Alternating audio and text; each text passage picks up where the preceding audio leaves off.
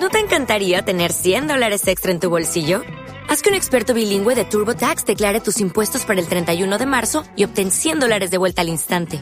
Porque no importa cuáles hayan sido tus logros del año pasado, TurboTax hace que cuenten. Obtén 100 dólares de vuelta y tus impuestos con 100% de precisión. Solo con Intuit TurboTax. Debes declarar para el 31 de marzo. Crédito solo aplicable al costo de la presentación federal con TurboTax Full Service. Oferta sujeta a cambios o cancelación en cualquier momento. O'Reilly Auto Parts puede ayudarte a encontrar un taller mecánico cerca de ti. Para más información, llama a tu tienda O'Reilly Auto Parts o visita oreillyauto.com.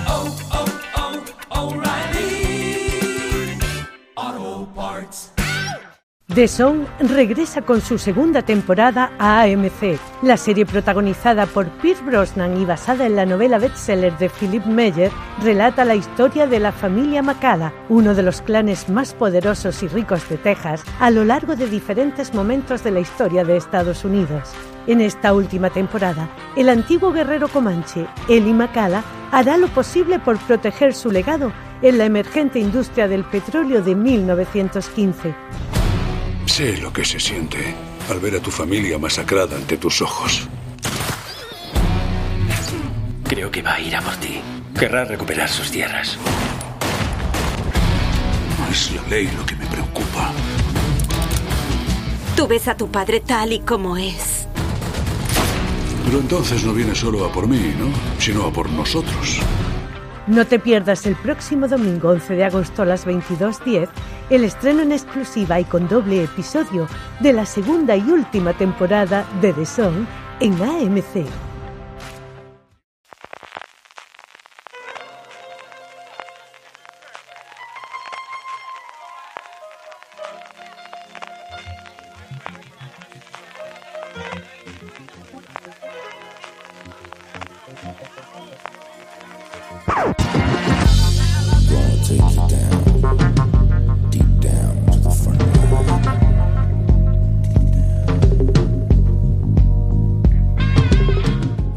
Hola a todos y todas, bienvenidos a Fuera de Series Review, el programa de Fuera de Series donde cada semana analizamos, comentamos y debatimos sobre nuestras series favoritas.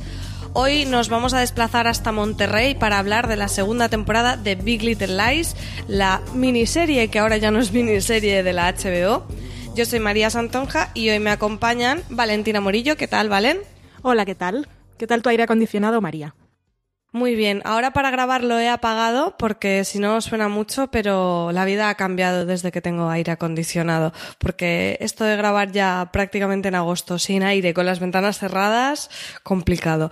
El que creo que también está muy fresquito por Madrid, no porque en Madrid se esté fresquito, sino porque también tiene aire acondicionado, es Miguel Pastor. Pues sí, y encendido. Creo que no suena, pero si suena no, no puedo permitirme apagarlo, o sea que... Yo lo he tenido un buen rato, se ha enfriado la habitación y a ver qué tal aguantamos. Pero bueno, eh, yo creo que no suena el tuyo, ¿eh, Miguel? Creo que se, se está bien. Bueno, como comentábamos, a hablar de Big Little Lies, esa miniserie que ya no es miniserie, que fue la gran ganadora de los Emmy en 2017 precisamente en esa categoría, ganó ocho premios, junto a The Handmaid's Tale fue la, la gran galardonada de la noche, ganó miniserie, actriz protagonista, secundaria, secundario, dirección, bueno, se llevó un montón de premios y ante ese éxito quizá inesperado que encontró HBO, eh, decidieron renovarla por esta segunda temporada, ya pasando a ser una serie regular. Una temporada que muchos por ver la historia bastante cerrada, no acababan de tener claro si iba a estar bien, si no, si tenía sentido. Eh, ahora ya la hemos podido ver, se estrenó el 10 de junio, contaba con siete episodios, al igual que su primera temporada. Y, y bueno, eh, antes de empezar, bueno, como siempre vamos a hablar primero sin spoilers, después ya hablaremos con detalle de todas las tramas, pero un poco eh, en modo general, ¿qué os ha parecido esta temporada? Y si la habéis visto sentido, ¿no? A que se siguiera esa historia, Miguel. De primeras creía que no iba a tener sentido y me ha gustado, por, por las expectativas que tenía, me ha gustado mucho más de lo que, de lo que creía. Creía que no iba a ser necesario, pero claro, cuando te anuncian que esa gente eh, va a hacer una segunda temporada, ¿cómo te vas a perder eso? Vale, ¿a ti qué te ha parecido? Yo un poco al contrario del proceso que Miguel. O no, yo primero no quería que hubiese segunda temporada porque la primera me había gustado mucho. Luego ves ese reparto y dices, por supuesto que tiene que haber más de esto. Pero a nivel global la temporada no... Ha tenido momentos pero ha sido demasiado para mí extravagante, excesiva por cosas. Y no el, fin, el episodio final parece que lo arregla todo, pero a mí la sensación fue al contrario. Y, y no sé, estoy así. Igual si hubiésemos grabado hace una semana, eh, la sensación habría sido otra, pero ahora mismo me voy a quedar con la primera temporada y ya está. O sea, al reposarla y analizarla, mm, te ha gustado menos, ¿no? ¿O le has visto en menos sentido? Mm, sí, bueno, pero ya hablaremos con detalles de todas las cosas, pero creo que realmente era innecesaria. O sea, está muy bien tener, eh, disfrutar de horas de televisión con, con estas actrices, y, pero me habría gustado que esas mismas actrices hubiesen hecho otra cosa, la verdad. Yo estoy un poco mm, con los dos, ¿no? Porque también pensaba de, bueno, veremos qué hacen. Sí que es verdad que nos pusieron ese caramelito de que se incorporaba a un reparto ya de por sí impresionante, que se incorporara a Meryl Streep fue, fue una gran noticia.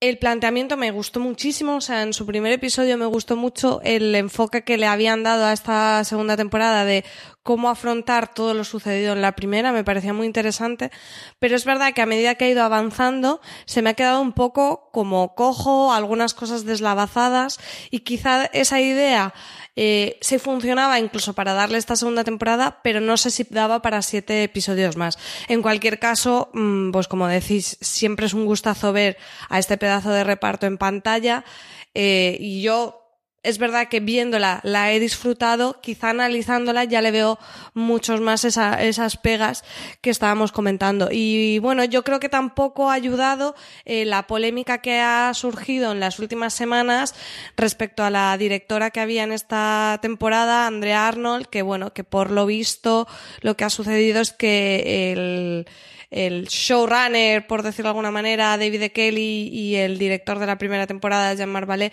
han remontado y regrabado escenas sin decírselo, un procedimiento que es bastante habitual en la, en la industria, pero bueno, quizá las maneras y cogiendo a una directora mm, tan autoral como es Andrea Arnold, chirría un poco, ¿no? Valen, tú escribiste tu columna sobre este tema, que conoces un poquito mejor qué ha pasado con la polémica. Cuéntanos un poco con más detalle, aunque yo lo he apuntado un poco brevemente. Sí, ya, ya has dicho todas las claves.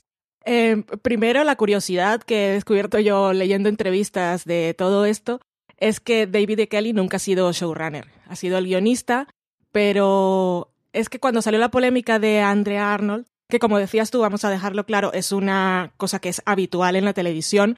El rey en la televisión es el guion, no la dirección. Entonces puede tener, venir cualquier director y si es un caso de estas cosas así un poco de prestigio, tienen que seguir el... O si es una serie que tiene un estilo visual muy característico, el director que venga, sea quien sea, si acepta firmar, tiene que seguir con, con ese manual, con esa Biblia de, de hmm. estilo. Sí, un poco porque la figura del showrunner es esa mezcla entre guion y producción, ¿no? Y por eso es esa rama tan fuerte. Pero lo que es que cuando salió la polémica, yo me acordé que cuando Heridas Abiertas había estado escuchando a Martin Hudson, que era la guionista y showrunner de aquella miniserie de HBO, y ella decía que trabajar con Jean-Marc había sido complicado porque a él no le gustaban mucho las palabras y hacía un poco lo que quería. Pero ella, ella lo, lo decía así, ha sido un proceso difícil, pero no decía más. Y busqué entrevistas de aquella época y Jean-Marc le decía, es que, claro, porque eh, Martin Hudson eh, quería que yo me metiera en su mundo, pero cuando yo trabajé en Big Little Lies, me he estado pensando y me he dado cuenta que yo era el showrunner. No había showrunner. O sea, él era el que tomaba todas las decisiones, básicamente de cómo se veía la serie y todas estas cosas. Ahí ya vemos un problema, pero el problema no es tanto que hizo David Kelly y, y Jean-Marc Vallée y si le hicieron un feo a Andrea Arnold, que sí. Pero bueno, nunca vamos a ver el contrato y igual en el contrato decía que iba a tener libertad de montar, pero que luego la decisión final era de la, de la producción, entonces no pasa nada. Lo que pasa es que como estamos en una serie con tantas mujeres que son, han sido Reese Witherspoon y Nicole Kidman las que han movido el proyecto desde el principio, que HBO no tenía mucha no apostaba demasiado por la serie. Acordaos de 2017, la vendían un poco como mujeres desesperadas y un cartel de mujeres ahí, pero ellos no hicieron gran promoción. Entonces, tener una serie así que luego gana todos los Emmy, todos los Globos de Oro, y es como la bandera del feminismo, y también lo es la historia, te contratan una directora en la segunda temporada, porque era lo que hacía falta para que fuera el paquetito completo. Pero es una fachada, entonces eso es lo que ha quedado bastante feo, la verdad. Claro. No sé si vosotros habéis notado esto, ¿no? Porque, claro, cuando ya conoces un poco el problema que ha habido, sí que dices, bueno, hay cositas que mm, quizá eh, ahora viéndolas sí que me chirrían un poco. Yo es verdad que en el primer episodio sí que me dio la sensación de que seguía totalmente el estilo de, de la primera temporada. Y sí ha habido un detalle que me ha, me ha dejado un poco descolocada. Mmm, lo que pasa es que no sé si contarlo en spoilers o qué, pero bueno, me parece que no es muy spoiler. Eh, la, durante cinco episodios, el, el, el, episodio arranca con la escena de, de la muerte de mm, Perry en, en, en el punto de vista de, de distintos personajes. Y al final eso a mí me queda un poco como, vale, ¿y esto para qué? O sea, había cosas así que dices, no entiendo muy bien el sentido de esto. Yo no sé, Miguel, si tú notaste estas cosas que, que sí que después la crítica norteamericana ha hablado, ¿no? De que sí había algunos cortes, algunas escenas que no se sabía muy bien a dónde iban, o, o, o tú no has notado esas, mmm, esos fallos o esos problemas que ha habido en la producción una vez has estado visionando la serie.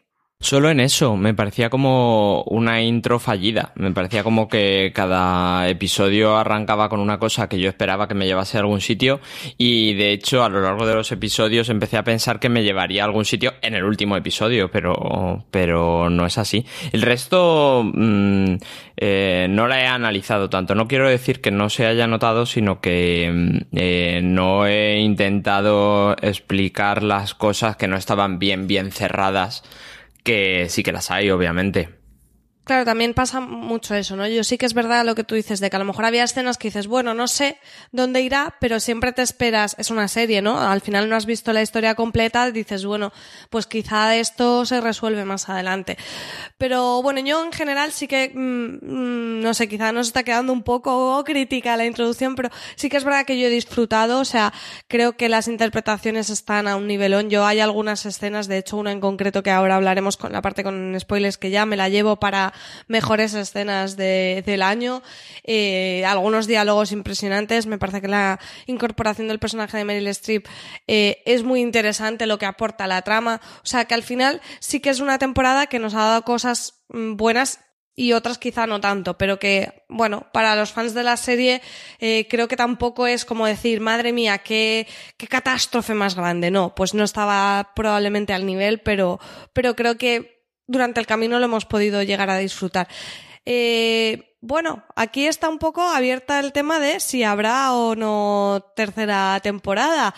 Las cifras han sido maravillosas, claro, y, HBO pues es, es complicado ahora porque tiene por un lado la polémica y por otro lado que, que ahora mismo es quizá una de sus series bandera. Entonces, mmm, ha habido ahí declaraciones que, bueno, que no, que no dejan cerrada la puerta a una tercera temporada. Mm, yo sí que creo que no será inmediatamente dentro de un año. Ya para esta segunda tardamos dos años. No sé, Valen, ¿tú apuestas porque habrá una tercera o crees que lo van a dejar como está?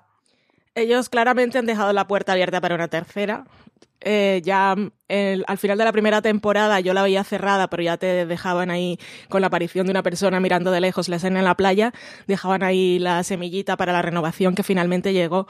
O sea, en términos de audiencias y relevancia para HBO sería difícil decidir por voluntad propia no continuar y para las actrices también, pero yo no sé, habrá que dejar pasar tiempo, pero yo creo que la polémica con lo de Andre Arnold está muy reciente y no sé y es lo que puede pasar es que se note en los premios del año que viene, en los Emmy, porque, vale, las actrices no tienen ningún problema, han hecho muy bien su trabajo y seguramente estarán nominadas, pero lo que tenía Big Little Lies es que conseguía nominaciones en todo lo, a lo que aplicaba.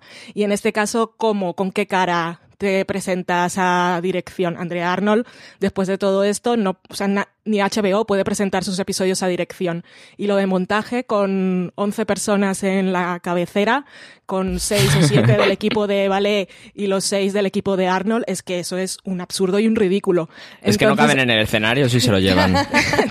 no, es que no se lo pueden llevar. O sea, bueno, cosas pasan y, y ya veremos. La gente no tiene memoria histórica para estas cosas, pero es que yo creo que sí se puede notar el año que viene, o por lo menos me gustaría, porque, porque es que si no es un poco descarado. Y como, la, como lo de la producción de la segunda temporada empezó tarde, no sé si, si van a dejar pasar tiempo. El problema con toda esta polémica también es que ninguna de las actrices y, bueno, las productoras sobre todo, han dicho nada. Y en algún momento tendrán que salir a promocionar sus series nuevas, que la de Reese Witherspoon ya viene la de Hulu ahora en otoño y tiene la de Apple. Y Nicole Kidman también tiene series producidas y dirigidas en HBO. Y estas preguntas van a salir, porque es que ellas Claro. no han dicho nada al respecto.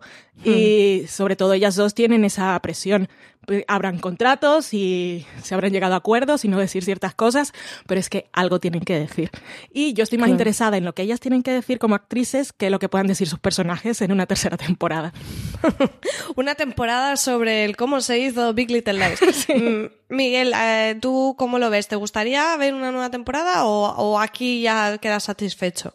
No, no, no, me gustaría ver una tercera temporada. Me gustaría mm, porque eh, eh, yo lo que más valoro de esta temporada es primero lo que creo que quiere transmitir, que lo entiendo como luego si queréis en la en la parte con spoilers lo profundizamos más, pero creo que ahonda muy bien en el mensaje que quería transmitir, en los dos mensajes que quería transmitir eh, en la primera temporada y segundo es que a mí Meryl Streep eh, me parece que eh, en agosto, ¿habéis visto agosto? Sí.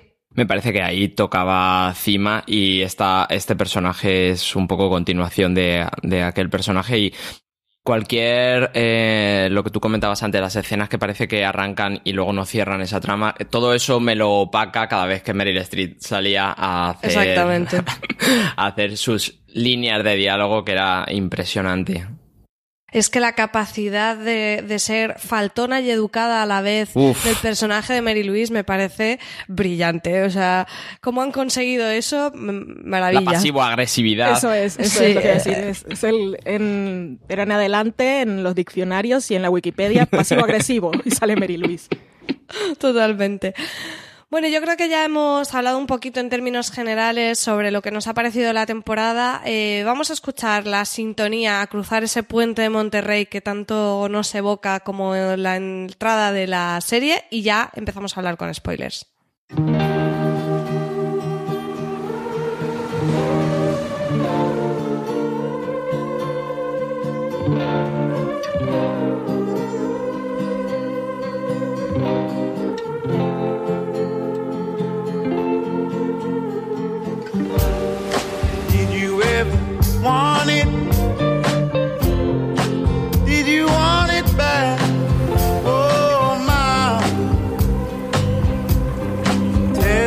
Apart.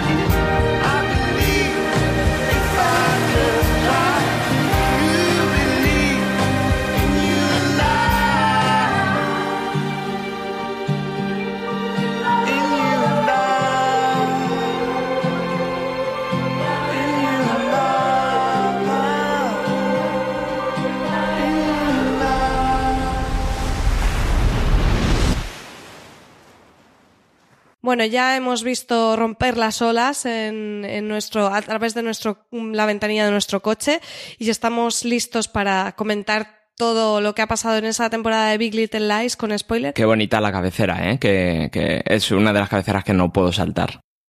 Yo tampoco. Yo en general eh, no suelo saltar cabeceras. Me parece que cumplen su función de meterte en la historia. Incluso aunque vea varios episodios seguidos, yo me he hecho maratón de Juego de Tronos sin saltarme ni una cabecera.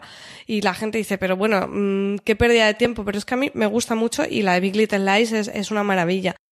Bueno, vamos a ir comentando un poquito todas las tramas, que no sé si tenéis la misma sensación que yo, pero una vez vista la historia en su conjunto, realmente no suceden tantas cosas. En cuestión de líneas argumentales, la, historia es bastante sencilla, en cierta manera, lo que nos plantean. No sé si habéis tenido esa sensación vosotros, ¿valen?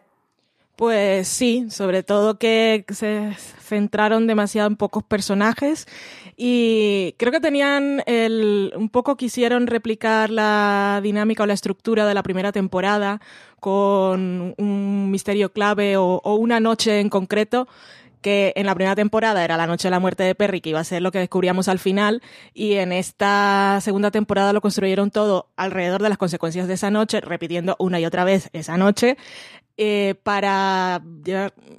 El, el, gran misterio de la temporada es cuál de las cinco se va a quebrar y va a ir a confesar a la policía, o si lo va a descubrir Mary Louise antes. Y eso para mí fue la estructura base de toda la temporada. Y a, partir de ahí comenzaron a intentar desarrollar un poco el resto de personajes, pero claro, si tenemos esa, esa misma situación de detonante de la temporada, al final los, implica, los personajes implicados directamente son los que van a tener más relevancia. Claro, yo eso es una de las eh, cosas que más he visto, eh, así como apunte general, es que los personajes que tenían como un vínculo mucho más claro con el personaje de Perry han cobrado mucha eh, importancia. Celeste me parece que es la clarísima protagonista y que ese punto de um, historia coral en esta temporada se pierde un poco porque la historia de Celeste es abruma al lado de las otras. Y luego quizá tenemos a Bonnie por ser la ejecutora de Perry, la, la que le mata, y a Jane porque fue su víctima. Entonces, la historia de Renata y de Madeleine, aunque son interesantes, me parece que quedan como muy aisladas, como un poco otro tema. Que, que es verdad que, por ejemplo, con Madeleine sí que se juega ese conflicto con el tema de cómo voy a reconstruir mi matrimonio eh, diciéndole a Ed que no va a volver a pasar y que no va a haber más mentiras cuando me estoy guardando esto que es tan gordo. Pero aunque parecía que sí que, como dices, Valen, es esa intención de que la estructura vaya a ser quién va a confesar o, o cómo ellas eh, viven ese trauma y, y, y esa mochila de llevar ese secreto, luego se diluye mucho, porque por ejemplo con la historia de Renata, que aunque nos ha dado escenas maravillosas y a mí ver a Laura de enfurecida me ha dado la vida, realmente queda muy descolgado de, del resto. Eh, Miguel, ¿a ti te ha dado esa sensación o, crees que la historia estaba bien cohesionada o cómo has visto un poco esa, esa dinámica entre las cinco protagonistas? Yo he visto que eh, todo esto que cuentas y que al final es el, el, núcleo y el cuerpo principal de la serie les ha servido muy bien para la parte que más me interesa, que es lo que decía antes, que es eh, servirle como percha para desarrollar la relación relaciones madres e hijos, madres e hijas y todo eso que apuntaba en la primera temporada de la paternidad y cómo aprenden los hijos de lo que ven y no de lo que les cuentas. Creo que cada una tiene una historia importante de maternidad y creo que está bien desarrollada. Eh, incluso la de Madeleine, que son dos pinceladas y si quieres voy con ello porque eh, me parece que lo que mejor explica es al final, al final, final, cuando eh, Ed eh, la perdona entre comillas y, y, decide que apostar por esa relación. Al fondo de ese plano se ve a su hija que está viendo un aprendizaje, le están dando una lección de eh, la gente se equivoca y puede avanzar y, y durante toda la trama con tres pinceladas eh, estaban expresando muy bien la preocupación de ella. Entonces, lo que más me interesa de esta segunda temporada es cómo les ha servido de percha para explicar relaciones madres e hijos, madres e hijas, incluso Mary Louise, lo que más me interesaba es su relación con su hijo, su relación con su nuera, eh, la relación que quería tener con los nietos, toda esa historia familiar me parecía muy interesante. Hmm. Sí, tienes razón que, que, un poco el tema de fondo es ese, porque incluso con Renata, ¿no? Al final un poco ella lo que ve es esa crisis total de su vida, en el que eh, no solo pierde su dinero, sino es lo que eso conlleva, ese estatus, ese poder. A mí ya cuando le quitan la portada de la revista eh, esta de mujeres emprendedoras, me, me dio muchísima pena porque es todo lo que está asociado y al final lo que vemos es que en realidad, en cierta manera, ella que estaba tan apegada a eso, queda un poco liberada, ¿no? Para prestarle atención a su hija Mabela, que de otra manera no se la había prestado, o no, o no de la manera que debía, ¿no? Porque ya la vimos en la temporada anterior con esas fiestas, aquí también tenemos Uh, una fiesta sí. Mabela maravillosa, la niñera, la, la psicóloga niñera mm, cuidadora de ovejas super creepy para averiguar lo que le pasa, o sea, al final es como que le presta mucha atención, pero a lo mejor no de la manera que debe. Y a mí me conmovió muchísimo en esa escena final cuando, eh, en ese montaje final, lo que vemos de Renata es que abraza a Mabela y le dice, estaremos bien, ¿no? Y es esa sensación de, pues sí, es verdad, a lo mejor ahora incluso van a estar mejores. Es verdad, esas relaciones eh, es un poco el fondo más interesante de, de lo que nos cuentan. Y además con nuevas apariciones de madres, no solo Mary Louise, que ahora hablaremos de ella porque hay que hablar largo y tendido, sino también la aparición de Elizabeth, la madre de Bonnie, un personaje eh, muy muy misterioso en, en su arranque, que no sé a ti, Valen, qué te ha parecido, qué crees que ha aportado eh, la trama de Elizabeth, la madre de, de Bonnie y su relación con ella. Yo creo que eso estuvo bastante fallido porque eh, presentarnos a esta mujer mística, si no era para anunciarnos que al final a Bonnie le iba a pasar algo terrible, que no era que iba a ir a confesar, yo creo que ahí hubo algún ajuste de guion, porque todas esas visiones y tal solo sirven para poner visiones en la pantalla y para dar un aura de mi, mi- vale, que yo entiendo que quieren decir la metáfora de que mi hija se está ahogando y todas estas cosas, pero no lo sé. Aquí han cogido algo del libro, de la novela, que como en, en el cuento de la criada siguen cogiendo detallitos, aunque supuestamente en las primeras temporadas ya los damos por cerrado, eh, las obras originales. Pero en el libro, eh, bueno, spoiler, el- la experiencia de abuso que tiene Bonnie en su infancia, que es lo que le lleva a reaccionar de esa manera tan impulsiva cuando ve que a Celeste la están maltratando, era su padre. Entonces aquí en esta, en esta segunda temporada, sí, seguramente por lo, por lo que apuntaba también Miguel, no tan bien de con M, sino de tan con N bien, que lo ha hecho muy bien, eh, era centrarnos en la figura de la madre.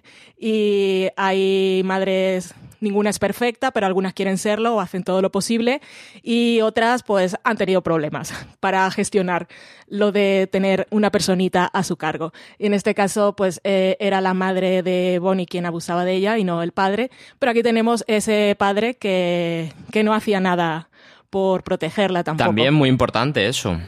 Sí. Y, pero bueno, es que mm, al final tuvimos a la mujer ahí para estar en coma y que Bonnie nos contara todo lo que le pasó, pero un poco expositivo al final. Y yo y que escribiéndolo en la libreta, que yo, yo para el último episodio que hice lo de la previa en fuera de series, yo me imaginaba una cantidad de cosas, que alguien iba a encontrar la libreta, o que la madre claramente había escuchado lo que había dicho su hija, porque después de todas estas confesiones se veía que corría una lágrima, y que lo de descubrir qué era lo que había pasado iba a, a ser un poco, pues no sé, un poco más grande, o iba a tener más consecuencias, o las iba ellas a empujar a, la necesidad de tomar una decisión. Pero bueno, da igual. Sí, es que al final todo el tema de que las van a pillar, ¿no? Que, que yo creo que con el personaje de Mary Louise se apunta muy bien como esa amenaza que entra a, bueno, a ese clima que tienen de cierta tensión, pero bueno, más o menos parece que lo tienen bajo control y es ese elemento externo que entra para mm, eh, ponerlo todo patas arriba y con la mirada siempre de la inspectora que, que está ahí a ver, a ver si, porque sabe que algo raro sucede y tal. Pero a mí me da la sensación que todo eso queda eh, muy diluido en la temporada porque al final no hay nada especialmente relevante para que ellas las pillen. O sea, eh, que, que quizá no hacía falta, porque a mí es verdad que me gusta que se explore más desde el punto de vista de, aunque realmente esa amenaza no sea real o no sea tan grave, eh, a mí esto me pesa sobre la conciencia y, y, eso me parece un tema interesante a explorar. Pero sí que es verdad que parecía que podía haber cosas con esas apariciones de la inspectora, con eso, con la libreta, con incluso con el juicio, ¿no? Que llega un momento que el juicio dices, Mary Louise realmente eh, está intentando proteger a los niños de Celeste porque cree que es una amenaza o esto es una treta para en el juicio intentar averiguar qué le sucedió a Perry, ¿no? Que yo durante un momento pensé que podía ser eso. Que al final, de hecho, no me queda muy claro mm, cuál es la intención de Mary Louise, porque eh, creo que es un poco las, las dos cosas, ¿no? Que con el juicio quiere eh, aferrarse a lo que le queda, que son sus nietos, porque ha perdido a sus dos hijos, y, y, por otro lado decir, bueno, y, y, remover todo esto a ver si sale la verdad. No sé cómo, cómo lo visteis. ¿Cuál creéis que era la intención de Mary Louise con el juicio, Miguel? Yo creo que hay un poco de cada una. Primero eh, es una loca del control y quiere que las cosas se hagan como ella cree que tiene que hacer. Es verdad que sí que te explica un poco expositivamente, como decía Valen. Casi todo lo explica demasiado expositivo, ¿eh? No, no, eso no lo voy a justificar, pero también eh, en el tiempo que tiene me parece que compensa todas las historias que cuenta con esto. Eh, empieza el juicio como eso. Es verdad que hay un momento en el que apunta que quizá les viene muy bien el juicio para subir al estrado a la gente que, a las mujeres que, que ella cree que estuvieron implicadas en eso. Y luego hay un giro final que es cuando ella aparece en la casa de, de, Celeste y se asoma a la ventana y es cuando eh, creo que ese es el punto de inflexión donde le hace olvidar todo lo que es el juicio y ya lo único que le importa es que la gente eh, la gente y ella misma no piensen que lo hizo mal con sus hijos, porque es una escena muy fuerte y es, y es verdad que le tira a Celeste a Mary Louise cosas a la cara que, que la duelen mucho y que le hace perder eh, todo el control sobre lo que quería hacer o, o, sobre lo que yo intuía que quería hacer, porque tampoco está explicado si quería una cosa u otra. Hmm. Pues si queréis vamos a hablar un poquito más de este personaje de Mary Louise, que a mí me parece muy interesante porque eh, parece que está todo el tiempo intentando buscar la verdad de lo que le ocurrió a Perry, pero es incapaz de aceptarla precisamente por lo que tú dices, Miguel, porque aceptar que su hijo era un maltratador y un violador implica que quizá ella no hizo lo debido, que tampoco a mí me parece la lectura correcta. No sé por qué siempre se culpa a las madres, no a los padres. Por ejemplo, aquí hubo un padre ausente que podría tener responsabilidad, pero bueno, entiendo que la serie tampoco es que nos diga que sea la responsable, sino que como socialmente existe esa idea, ¿no? De si un, un hijo eh, o cualquier persona eh, hace algo mal, es como, uy, cómo sería en su casa, cómo sería, y siempre con la mm. responsabilidad de la madre. Creo, creo que más que la serie, más que exponerte que ella es la culpable, explora el que ella se siente culpable. Que la sociedad también la lleva a eso, pero ella eh, se siente culpable de ese punto, sobre todo porque antes de llegar a ese punto del juicio, ella está cargando sobre su nuera, está cargando, eh, eh, explica muy sí, bien. le paga con la misma moneda, al final Eso está es. juzgándola como madre a Celeste y, y luego Celeste utiliza eso de con, con, con malas artes, pero bueno, eh, aquí entendemos que en la guerra todo vale, ¿no? Eh, la, la, la, misma estrategia, pero llega un punto que hasta te da un poquito de pena Mary Louise, porque dices, uff, y, y, eso Uy, que a has mí no, visto ¿eh? usar lo mismo, ¿eh? ¿No te dio pena? No, no, no, no, el bofetón se lo gana bien. Lo que creo es que explica bien, otra vez vuelvo a demasiado positivo, pues quizás sí, pero explica bien ese eh, machismo enraizado en la mujer de esa generación y el como eh, uy, es que estás con muchos hombres. Uy, eh, no sería que tú le pro cuando le dice a Jane, no sería que tú le provocaste, no, no empezarías tú esto, o sería culpa de Celeste que le tenía acostumbrado a mi hijo a esto. Bueno, pero eso ya incluso ya, aparte de todo el punto eh, machista de que la responsabilidad sea de las mujeres, creo que es eso, es estar cegada a, a que no puedo aceptar que el relato es que mi hijo sea un violador y un maltratador. A mí me pareció súper interesante cómo exploraron eso, el afrontar esa verdad desde el punto de vista de la madre de una persona así, me pareció muy interesante. Valen, ¿a ti qué te, qué te aportó el personaje de Mary Louise? Bueno, fue la villana de la temporada y fue una villana muy populista porque es el típico troll de internet y dice todas esas cosas que, que las dice y sabe que la, la reacción que va a causar en la gente. Y lo que decía Miguel, de decirle, de culpar a la víctima siempre. E, ese tipo de discurso que o lo tienes muy arraigado y entonces eres la peor persona del mundo, o solo lo dices para provocar y también eres la peor persona del mundo. Esa es Mary Louise. Y con lo de eh, toda la historia que sacaron del pasado de la muerte del hijo en el accidente. A ver, nosotros podemos hacer la lectura que queramos y por supuesto vamos a querer pensar que la serie no nos está diciendo que hay eh, A causa B, porque somos personas que tenemos criterio y tenemos educación emocional, inteligencia emocional. Pero que la serie ha decidido ponerlo, pues tiene su aquel.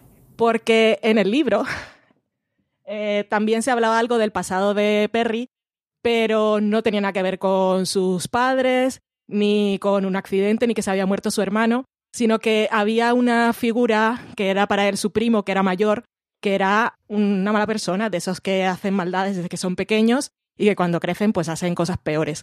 Y él creció un poco mirando esa figura y cuando él hacía algo malo, por ejemplo, en el libro, cuando viola a Jane o y desde que intenta acercarse a ella, no usa su nombre, sino que usa el nombre de su primo. Mm. Entonces, ahí hay otra historia. Y aquí, como han querido, es que te ponen eso de, es que se murió su hermano y están diciéndolo todo el tiempo. Y se murió su hermano y su madre lo culpó. No nos están diciendo que A causa B, pero sí es el discurso que han elegido contar. Y es un poco así porque es demasiado simplista también. Porque no sabemos qué hmm. pasó después de ese accidente. ¿Qué más cosas pasaron? ¿Realmente Mary Louise lo culpó toda su vida y lo trató mal? Y él entonces eh, siempre se obsesionó con la figura de la mujer y decidió culpar a todas las mujeres de, de, de, lo malo que le pasó cuando era pequeño, porque con sus niños nunca fue Bueno, pero eso ya nos lo tenemos que imaginar nosotros, porque realmente todo eso ya no te lo dicen. Sí, claro, Por eso, no, pero no, no nos dicen, porque es que no tiene sentido, es que solo haya pasado esa noche eh, ese accidente, pero está dicho. Entonces eso me pareció bastante simplista por ahí.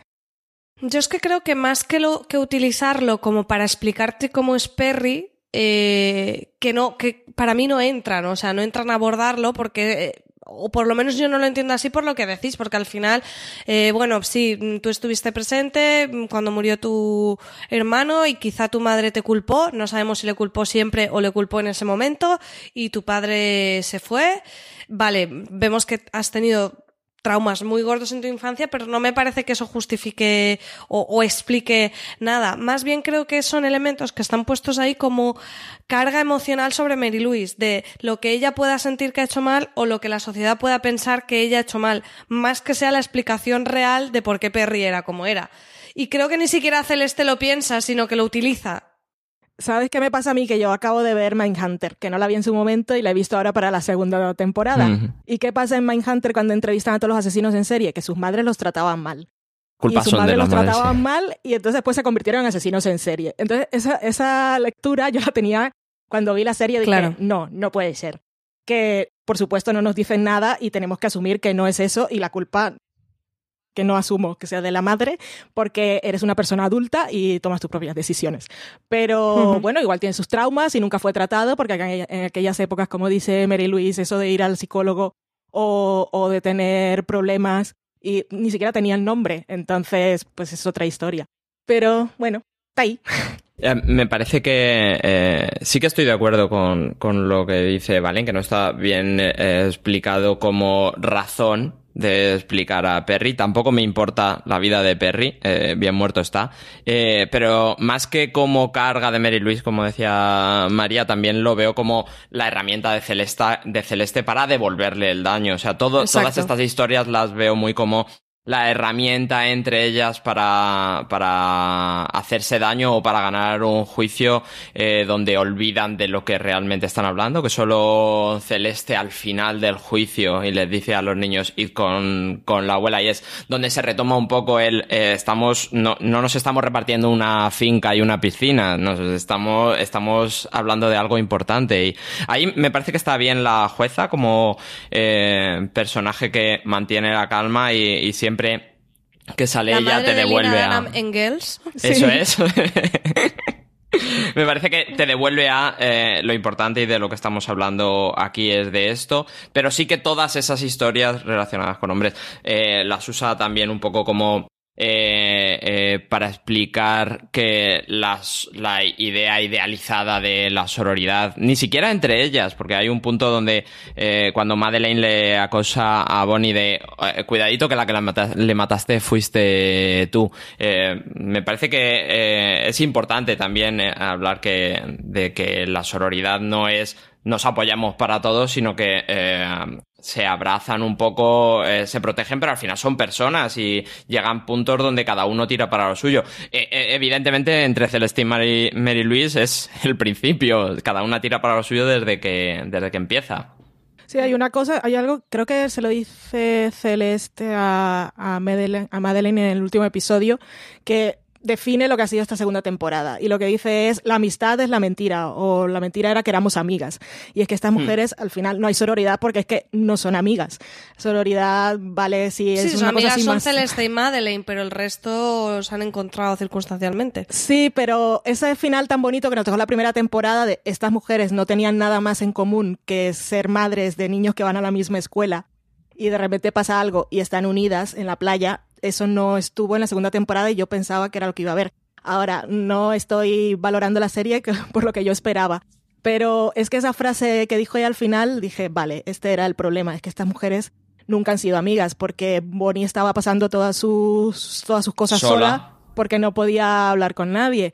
Y esa cosa de que nos mostraron con Jane y Celeste, aquella que para mí es la mejor escena de toda la temporada, con ellas dos, con sus niños, comiendo Sí. pizza, pensaba que iba a haber un poquito más, más de eso. Mm. Pero es al que no principio había. de la temporada se ve un poco, se apunta a eso, sobre todo con esa nueva familia que se crea Ujú. entre Celeste, Jane y los niños, pero luego eso ya se, se pierde.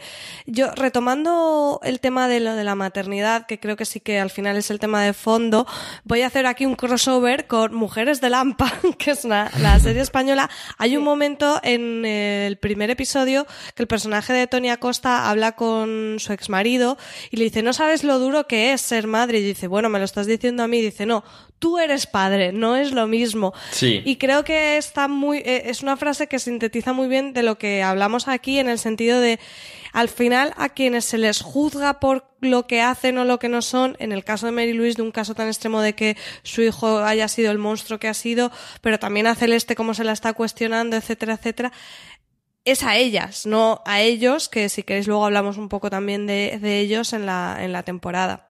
En lo que estabais diciendo de la relación de Celeste y Jane, a mí me pareció muy interesante en el, en el arranque de la temporada, porque además es como un choque de trenes, porque en el momento en que se revela que, que efectivamente Siggy es hijo de Perry y demás, ahí hay un, una versión de la historia totalmente mm, inconexa y es de ese buen padre que aparece Perry en los vídeos con Max y con Josh y demás y eh, el otro que es un niño que es fruto de una violación. Entonces, esa parte de, de cómo gestionan ellas, eh, por un lado, claro, Celeste tampoco quiere que sus hijos tengan una idea horrible de su padre, luego Jane mm, no, no quiere fastidiarles a los otros, pero tampoco quiere ocultar mm, su realidad, ¿no? Por, toda esa parte me parece muy, muy interesante y cómo detona en Celeste llevando ese vídeo que grabaron sus hijos con el iPad al juicio en el que se ve cómo Perry la maltrata y al final es una manera de decir, mira, es que al final lo otro era una fachada y era tan fachada que es que los niños también lo sabían. Entonces, toda esa parte de cómo se construye el recuerdo sobre Perry, que al final es lo que le preocupa a Mary Louise. Mary Louise lo que no quiere es que se tache el nombre de su hijo porque es una manera indirecta de, de faltar a su nombre. Eh, Esa parte me pareció muy interesante porque es un tema, no sé, que, que me parece que, que era abordar el personaje sin que estuviera, ¿no? El quién era esta persona y quién queremos recordar y decir que sea. No sé qué os pareció toda esa presencia de Perry en la Hmm. temporada. Bueno, yo por partes, eh, lo del vídeo me parece la cereza encima del pastel del trasunto de la primera temporada, que era eh, un niño ha mordido a una niña, quién es, y, toda esa primera temporada en torno a, eh, a los, los niños de padres que son malos nacen malos, o son los malos los que ven esas actitudes en, el, en la familia. Y ese vídeo de demostrando algo que ya sabíamos y que nos apuntaba en el final de la primera temporada, que es que eh, los gemelos eh, veían y sentían en la casa. No, no, nos explicaba que lo veían, pero sentían que eso estaba pasando y eso es, era la razón de la actitud que tenían.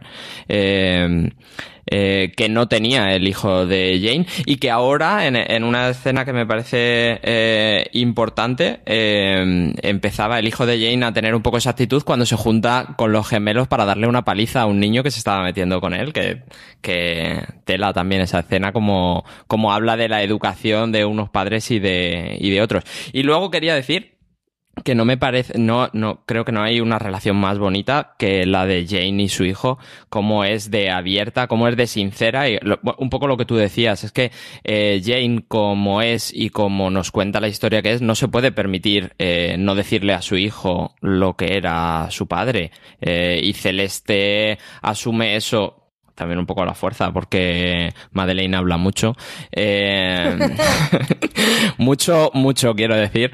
Eh, eh, lo asume como, a lo mejor esta es la forma sana de, de educar a los niños, contarles las cosas como Jane lo está haciendo con su hijo y es tan sana esa relación que luego al final cuando tiene esa conversación Jane con su hijo donde su hijo le dice yo te veo bien con este chico, yo creo que es lo que deberías hacer, yo creo que es bueno para ti, que es como, eh, ¿cuántos años tiene este niño? ¿20? ¿25? Es el joven Sheldon, ¿sabes? Entonces es muy inteligente. Eso, quería apuntar eh, todo eso, que vuelvo, eh, yo creo que vuelvo todo el rato a la parte de la maternidad porque, y sí que me estoy dando cuenta hablando con vosotras que todas las demás cosas se me quedan un poco flojas y me ha nublado un poco todo ese mensaje que, que yo leía detrás. También tenemos ese, esa relación que apuntabas de Jane con Cory, que, jolín, al final Cory yo estaba todo el rato como como un poco como si fuera la suegra chunga mirando en plan, hmm, parece demasiado bueno para ser real, ¿no? Siempre pensaba que iba a liarla de alguna manera y por suerte no, estuvo allí, entendió a Jane, la apoyó y, y bueno, tenemos ese final en el que finalmente pueden tener relaciones sexuales, que es súper importante para Jane porque claro, no había afrontado el trauma de, desde la violación. No sé cómo viste, Valen, esta incorporación de este personaje para hablarnos de Jane, que quizá sí que tiene una trama un poco más pequeñita, pero bastante interesante en cuanto a lo que le sucede al personaje. Jane tiene la trama quizá más pequeñita de la temporada, pero la más importante, porque el, foco siempre está sobre Celeste y, la persona que llega nueva a Monterrey y por la que más o menos se une todo y se desencadena todo es, Jane. Y, bueno, que la, la, violación y que tiene un niño y toda esa preocupación de ella de que su niño pueda heredar esa maldad intrínseca de su padre, que siempre estaba intentando protegerlo. Para mí en esta segunda temporada eh, fue muy importante que ella tuviera una persona en la que pudiera confiar y que ella se diera la oportunidad, bueno, básicamente es eso, confiar en alguien y se diera la oportunidad de, de volver a vivir como, como mujer más allá de como madre. Y tenía miedo porque lo que ha hecho mucho la serie es, ir dejándote McGuffins y van a pasar cosas cuando te dejan a este saliendo de la comisaría. Entonces dices, hostia, parecía muy bueno, pero igual simplemente se estaba acercando a ella para, para obtener información y tenía mucho miedo de que eso tirara por ahí porque me habría parecido súper doloroso y súper innecesario. Pero afortunadamente Cory era simplemente una persona que había conocido Jane y que era, tan, joven y, y, tan dulce, inocente y buena persona como ella. Así que desde lo mejor de la temporada es que ella hubiese encontrado a esa persona y que no nos hubiese salido rana. Pues sí. Igual que yo, lo tengo que decir, me encanta el personaje de Ed. Eh, creo que al final Madeleine es, eh, bueno, pues es la, la más pizpireta y, y, me lo paso muy bien en todas sus escenas. Y ya si combinas Madeleine con Mary Louise, vamos, eh, yo aplaudo. Yo ya me levanto del sofá y me encanta, pero creo que ha estado muy interesante cómo han abordado eh, la, la, mm, el punto de vista de Ed, ¿no? De cuando ve, eh, cuando sabe esa infidelidad, eh, cómo lo afronta, cómo siente su orgullo herido y a la vez, aunque quisiera decir, venga, voy a confiar en ti otra vez, es como se lo dice, ¿no? Dice, no tengo un botón para hacerlo, o sea, aunque yo quisiera, es que algo está roto.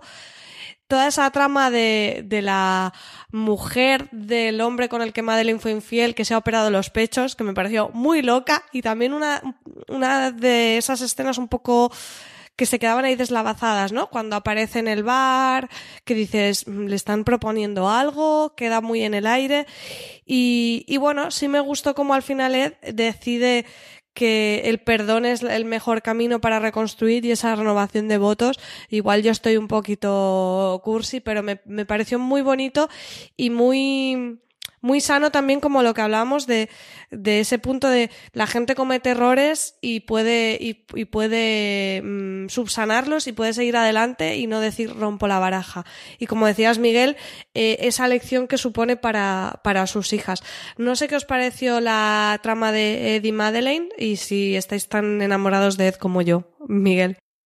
Es que Ed tiene una, un personaje eh, de una sola cara. Quiero decir, no, no, igual que nos explican cosas buenas y malas de los demás, eh, Ed es como si fuera la antítesis de Perry. Eh, es verdad que pasa por un periodo que podríamos llamar de duelo, de mientras él eh, intenta aclararse eh, sobre el perdón. Y creo que al final no es tanto un perdón hacia Madeleine como valorar qué es lo que él quiere en la vida y el perdón entre comillas surge de eh, bueno si yo lo que quiero es una relación pues eh, con Madeleine vamos a empezar de cero. Eh, muy muy gracioso cuando le dice mmm, en lo bueno y en lo malo no tú no puedes hacer cosas malas entonces ahí, ahí, no está empezando de cero porque está empezando ella está empezando ya con menos cinco sí sí sí parece muy bonito y te ríes un poquito a, pero eso es. a eso iba a que él empieza de cero para él, para, para su vida. Y,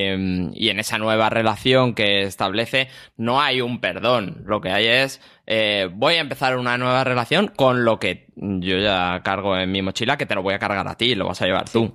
Sí, sí, eso queda bastante claro. Y es muy bonito y todo, pero eso está ahí.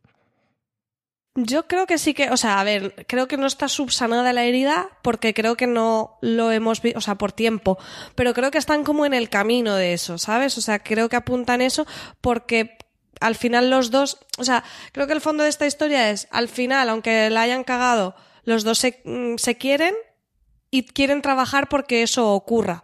Que a lo mejor en el presente aún no está, no, no está curado, pero mmm, se quieren y, trabajan por ello. En cambio, por ejemplo, tenemos la réplica con Nathan y Bonnie, que es como, bueno, aquí la base es que Bonnie no le quiere a Nathan. Entonces, mmm, ya a partir de ahí no, no, no se puede hacer más.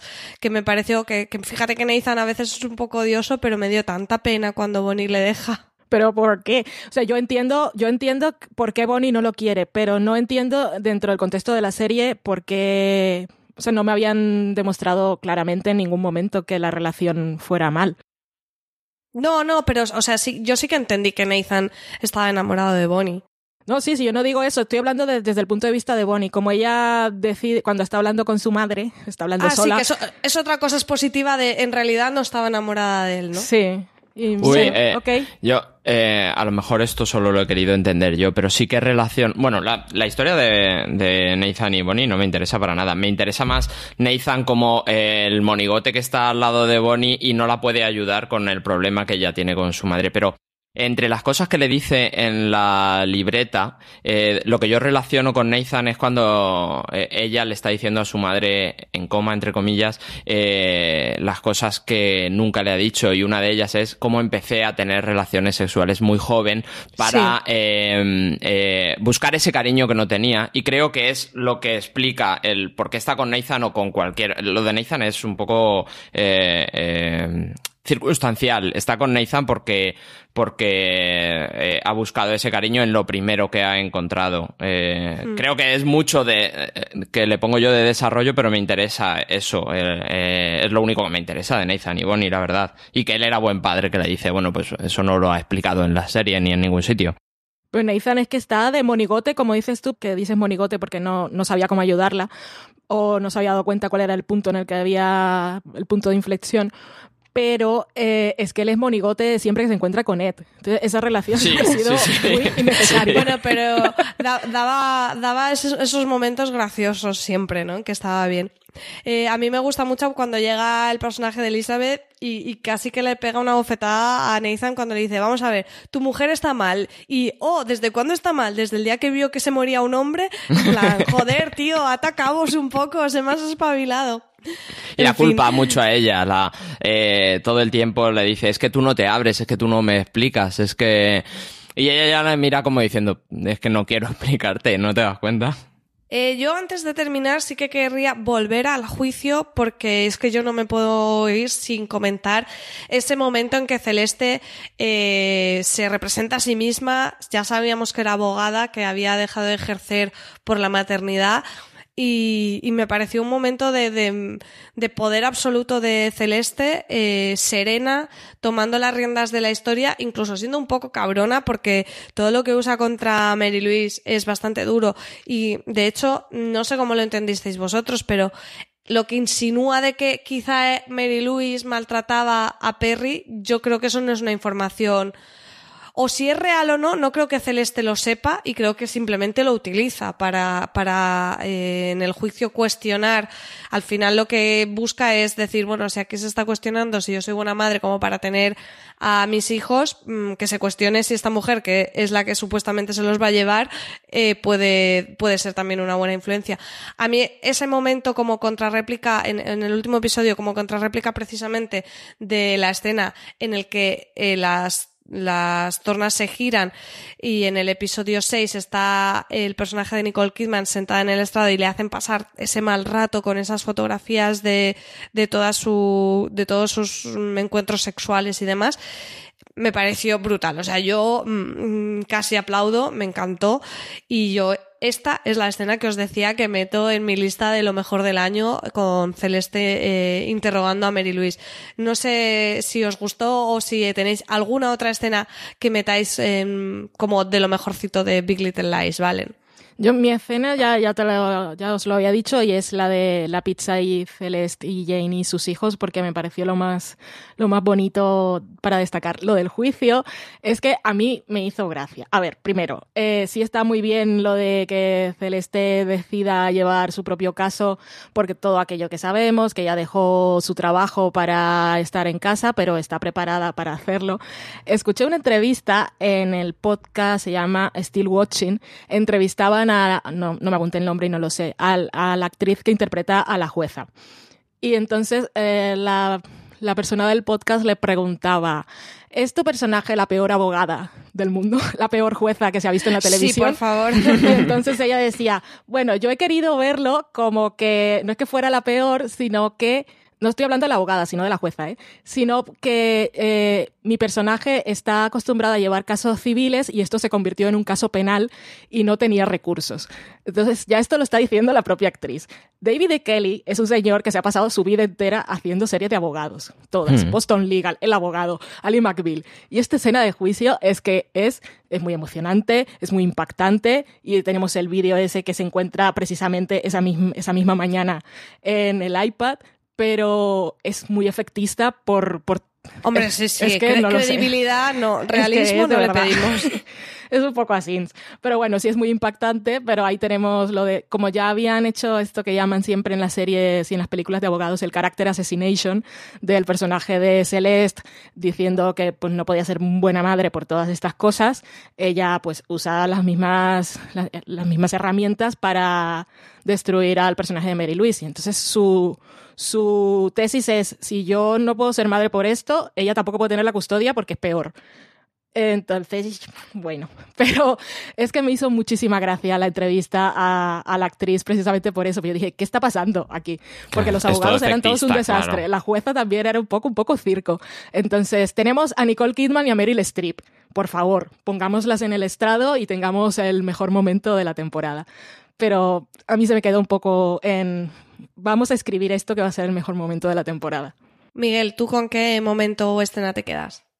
Yo creo que lo que más me gustó fue lo que os comentaba de la escena de Jane con su hijo, bueno, todas las escenas de Jane con su hijo, pero sobre todo ese final en la playa donde tienen una conversación de adultos con un niño de siete años o de ocho años.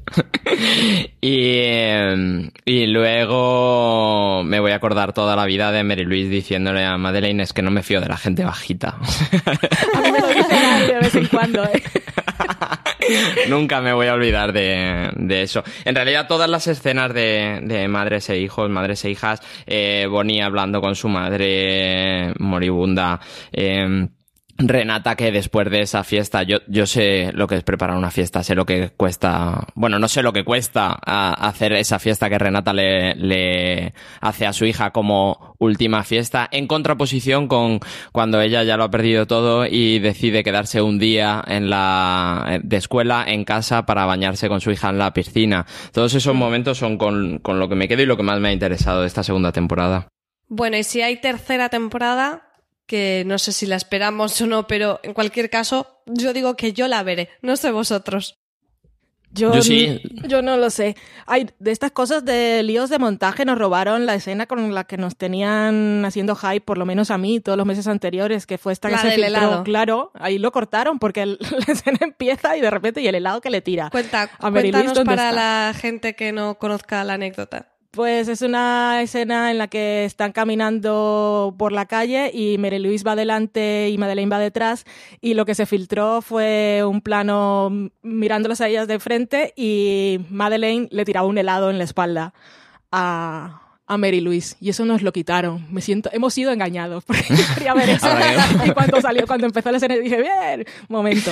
Habrá que comprar los DVDs. Renata momentazos, pero su personaje también me ha parecido que ha quedado muy cojo. O sea, han desaprovechado bastante a Laura Dern, que sí está muy bien, pero como decía antes Miguel, que Ed era un personaje que estaba en una, ¿cómo decías? Tenía una sola cara, no.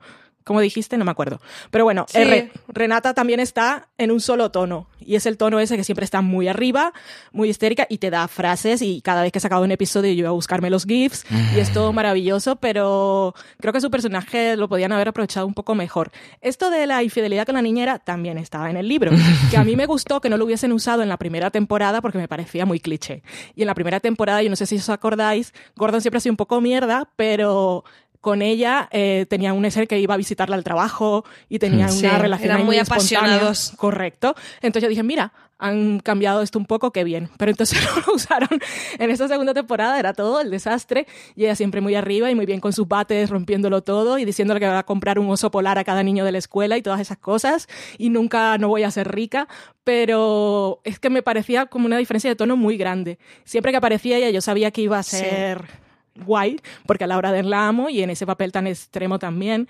Pero Queda emocionalmente muy, la desarrollaron queda muy poco. lejos del resto de la Sí. historia. Es la que más lejos queda, yo creo. Es verdad que es un poco histriónico, pero si yo me cortas eh, todas las escenas de Renata metiéndole cosas en la boca a Gordon para que se callara, echándole la bronca, diciéndole tú has perdido mi dinero, eh, destrozándole sus juguetes y me lo pones en un solo capítulo, yo lo veo en bucle, ¿eh? Yo O sea, también, por supuesto. Bueno, pues nada, hasta aquí ha llegado el review. Seguro que nos hemos pena para decir que no había tantas cosas que contar. Al final le hemos sacado bastante jugo a la temporada. Eh, nada, chicos, me alegro mucho de haber estado charlando con vosotros este ratito. Eh, Valen, no sé si decirte que nos veremos si hay una tercera temporada, pero si te animas a verla, eh, pues no, nos veremos en el review también. Si me lo pides tú, lo hago, María. vale, gracias. Así me gusta. Y Miguel, sigue disfrutando de tu aire acondicionado y buscaremos en YouTube si hay ese vídeo en bucle de los gritos de Renata, que yo creo que debe estar y si no, aquí eh, sugerimos a alguien que lo, Que lo monten, haga porque sí. tendría un montón de visualizaciones. Sí, sí, ojalá. Y yo quiero repetir más este equipo. Exactamente, sí. Somos un equipo maravilloso. Y nada, a todos los oyentes, muchísimas gracias por escucharnos. Hay un montón de contenido sobre Big Little Lies en la web. Eh, yo misma he estado haciendo eh, re- reviews recapitulares de cada uno de los episodios, pero también tenemos la columna de Valen hablando sobre, sobre toda esta polémica con la directora Andrea Arnold y mucho más contenido que os dejaremos en las notas del programa para que si queréis seguir eh, investigando sobre Big Little Lies tengáis mucho más material y por supuesto, muchos más programas en nuestro canal de podcast, que además ahora en esta recta final antes de agosto estamos, eh, estamos recuperando reviews de algunas series que nos han quedado pendientes, así que ahí tenéis también para escuchar en la playita o en el aire acondicionado de casa eh, muchos más programas en fuera de series. Nada más, muchas gracias por escucharnos y nos escuchamos en el próximo programa. Chao.